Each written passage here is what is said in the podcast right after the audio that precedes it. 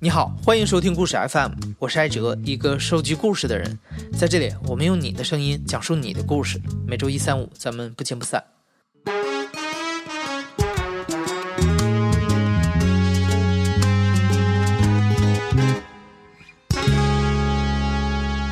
昨天播出的故事里，主人公小光讲述了他向父母出柜之后，父母帮他办行婚的故事。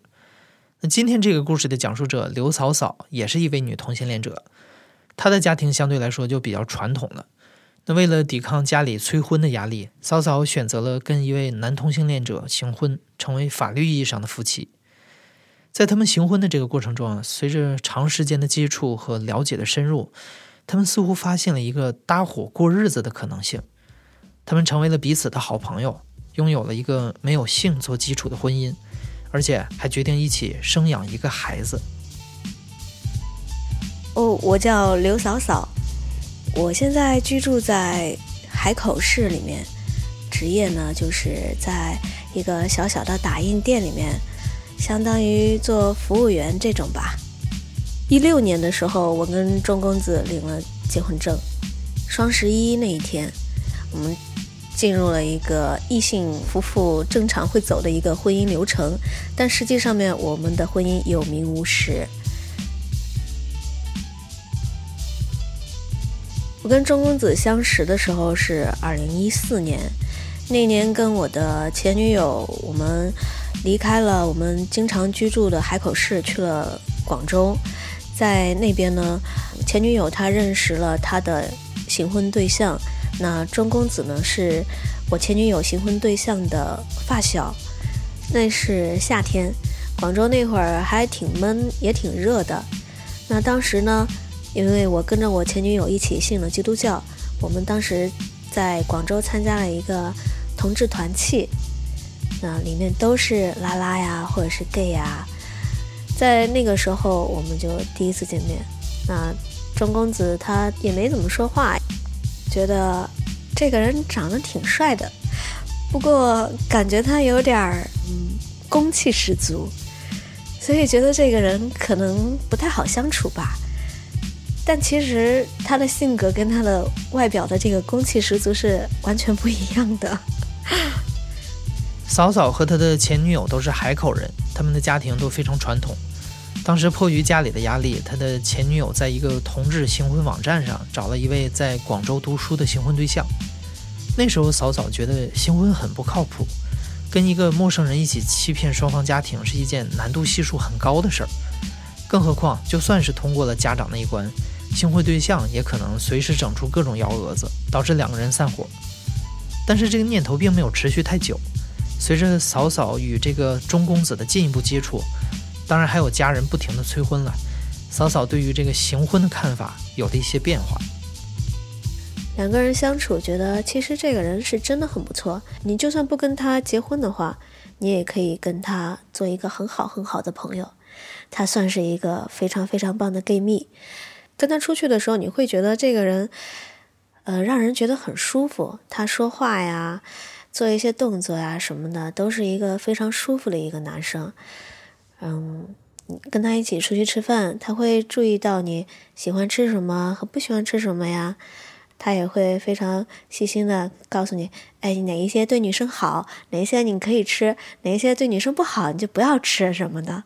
我觉得他这一点真的比我的前女友还要细心。我们是一四年认识的嘛。那在一四年底的时候，那父母就催得紧了，因为过年之前已经跟父母摊牌说交了一个男朋友了。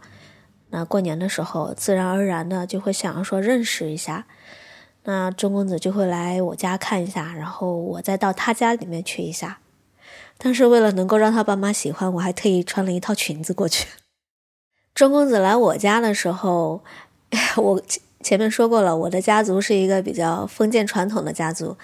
那见面的时候就是大家齐上阵，我的爸爸妈妈，然后我伯父伯母，还有二伯父二伯母，还有小姑一家也全都来了。大家在一个酒店里面一起 一起考察钟公子到底是不是一个值得交往的人。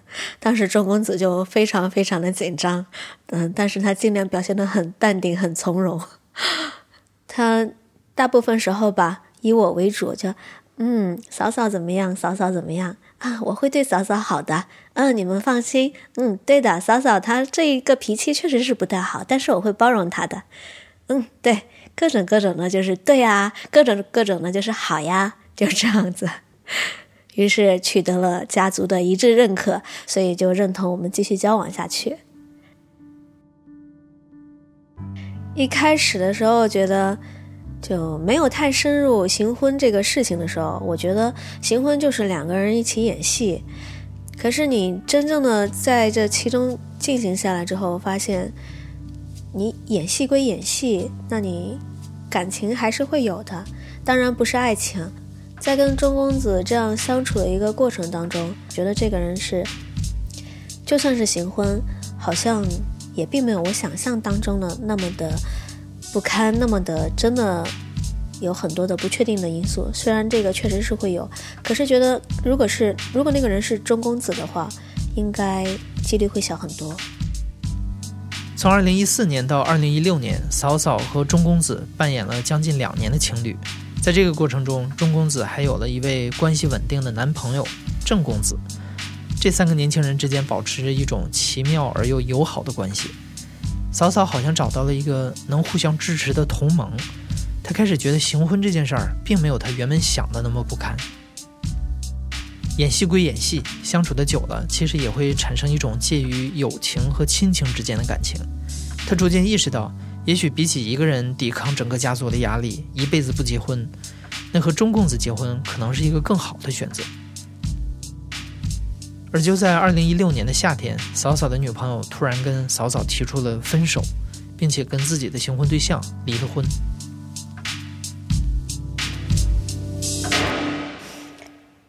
当时我前女友她就突然之间觉得说，嗯，同性恋是罪。那行婚呢是在说谎，她觉得不论是行婚还是同性恋都是在犯罪，那他不想去犯这个罪了，就这样他抛弃我们走了。嗯，在前女友离开之后，他彻底离开之后，我两三个月的时间里面，我都是低压的一个状态。整个人都非常非常的难受，明显的知道自己的状态不对劲。后来呢，在这个期间，钟公子对我一直都很好，他也比较担心我，他总是会嗯发信息来跟我聊天呢，或者是打电话来关心一下我。然后过没多久，嗯，我家人这边就想说我年纪大了，问我跟钟公子交往也。有一年多了，他们就想说，你们能不能结婚了呀？然后钟公子这个时候呢，也是有了这样一个想法，几乎在那同一时期，两个人都冒出这样一个想法，说，不然就结婚吧，把证领了先再说。然后就这样去领证了。那个时候跟前女友分开三个月左右吧，刚好是到双十一。我觉得双十一也是一个好日子，然后就 就这样领证了。因为我们当时是异地，所以呢也并不需要住在一起。他住在珠海，我住在海口。那不论我是出去旅游还是去他那边玩，我都会跟家里面讲说啊，我去钟公子那边了。所以我家人他们一直都以为我跟钟公子是经常见面的。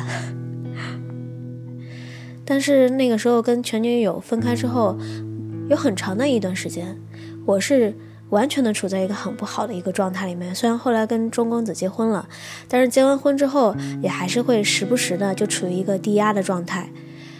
嗯，某一天呢，他这种低压的一些情绪呢，非常不好的情绪又爆发了，我又处于崩溃的边缘。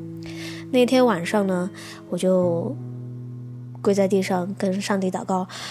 想知道啊，我为什么会这样？为什么要经历这样的一些事情？我有什么样的一种方法可以远离这样的一个状态？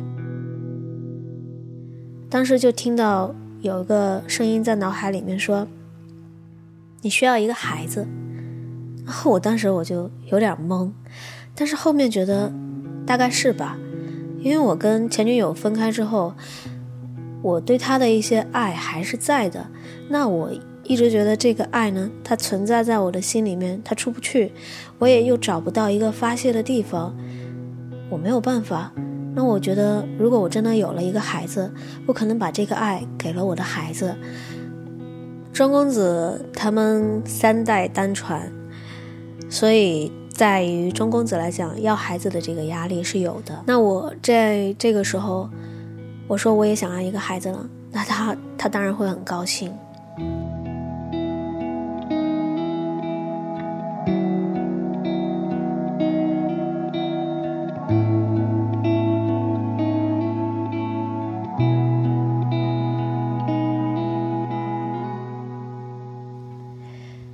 去年三月份，我们就完全正式的决定要把要孩子的事情确定下来。于是我三月份的时候，我就开始去医院里面做一些必要的检查，因为我知道钟公子他早晚他有一天是要回海口的，他爸爸妈妈一直都在这边。我当时的打算就是希望他，呃，在他那边，那我我一直去医院里面做检查。那我人工受精，我需要他的时候，他就回来就可以了。在怀孕的过程当中，也并不需要他来照看我什么的。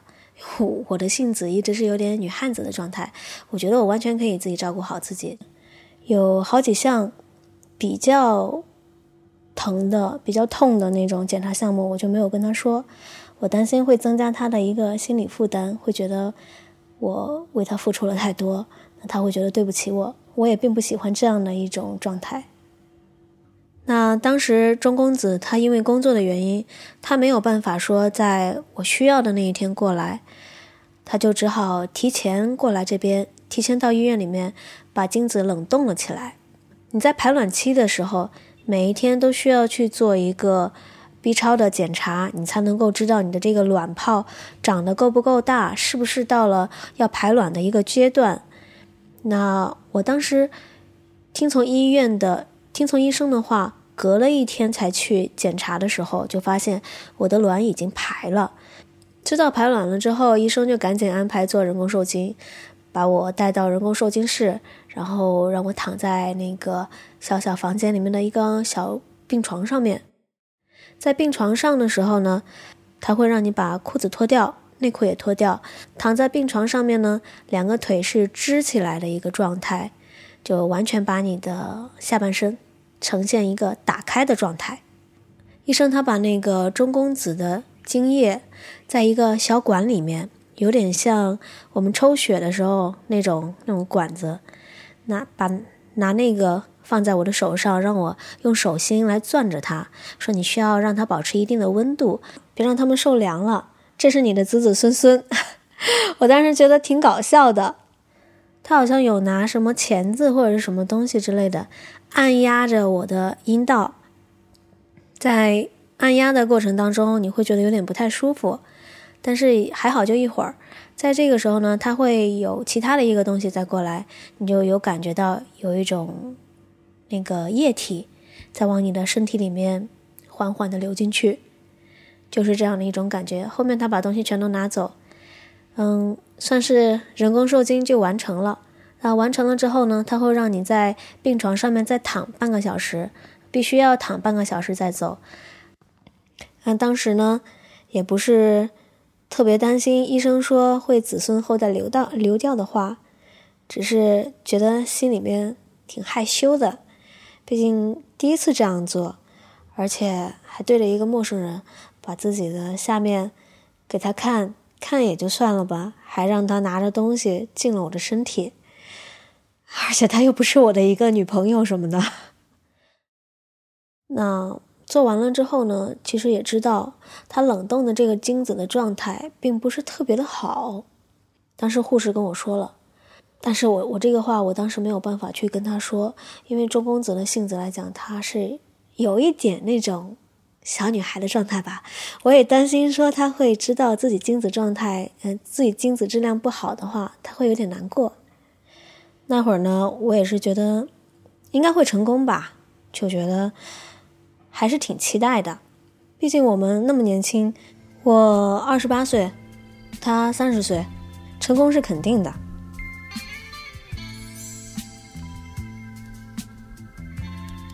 第一次人工受精过后的七八天吧，我突然感觉自己那个肚子好像很宝贵，觉得里面好像放了什么东西吧，好像就是感觉哎，我这个肚子不能够让人家碰，我自己也不能碰，我觉得里面可能有个小生命正在成长。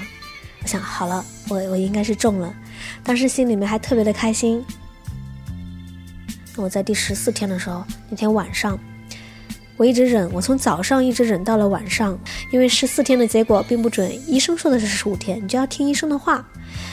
我就一直忍，忍到了晚上，实在忍不住了，我当天晚上就跑到药店里面去买了一些那个验孕棒回来。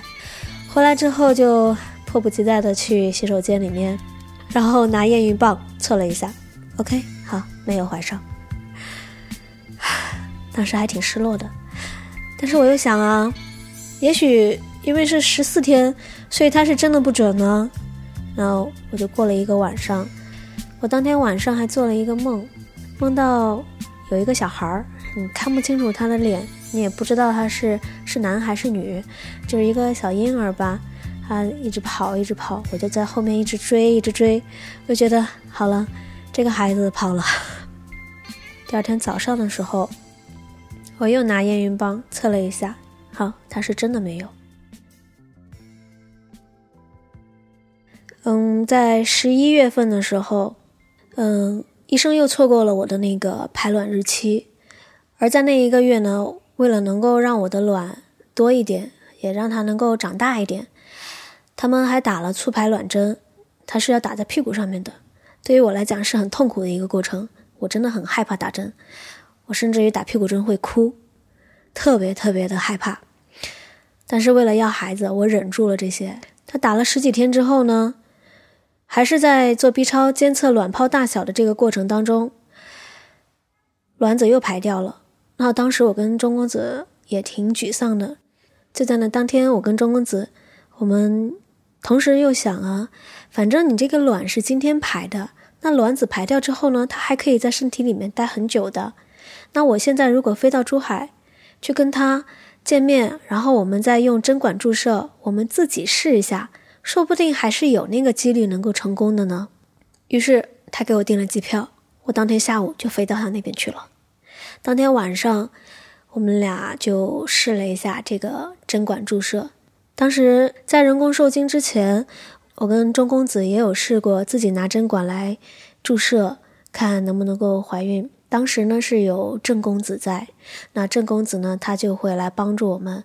我在小房间，然后钟公子呢在主卧室里面，他排掉了精子之后，由郑公子把他的精子拿过来给我，我再把那个针头拔掉，然后自己把它注射到我的身体里面去。那我其实在这之前呢，我就一直以为说，大概男生可能在这个。爱爱后，也许是需要休息的，所以呢，每一次都是由郑公子拿给我的。那这一次，当时郑公子不在，他出差了。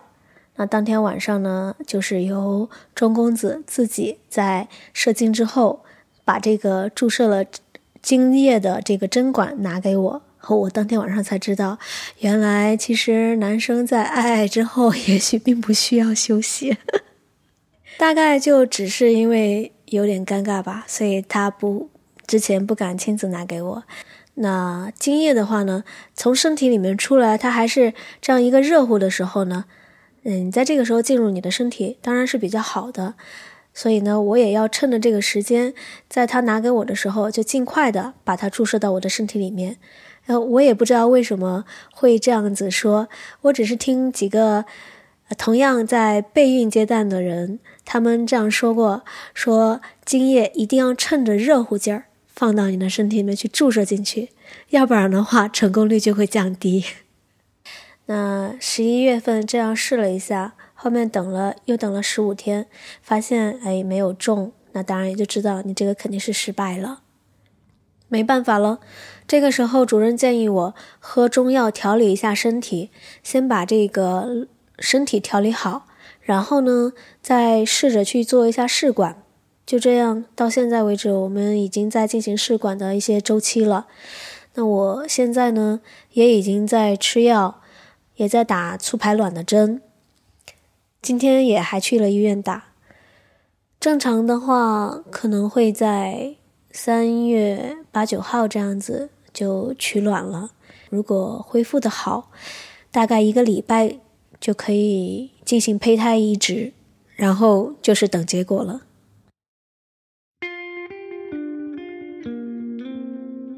我问周公子：“你还记得自己为什么想要这个孩子吗？”周公子就说：“好像也想不起来究竟为什么想要这个孩子了，就是想要个孩子而已。”那我也仔细的回想了一下，我为什么想要个孩子？孩子是我的孩子。我在决定要孩子的时候，我就想过了，我如果要了这个孩子，那我以后肯定很难再找女朋友。但是，我还是决定要这个孩子。女朋友的话，就像我前女友一样，不知道哪一天会因为什么样的事情，她就会离开了。但是如果你有了这个孩子，他跟你是有血缘关系的，你们有这样的一个纽带，他始终是你的孩子。他就算哪一天要长大了要飞了，没关系，你可以放开手。但是在那之前，好歹还有十几年的陪伴呢。我觉得会比恋人更靠谱。我跟钟公子像亲人了，我们两个人相处的还蛮不错的。他很快也要回来了。到时候我们应该会住到一起。行婚真的是看人的。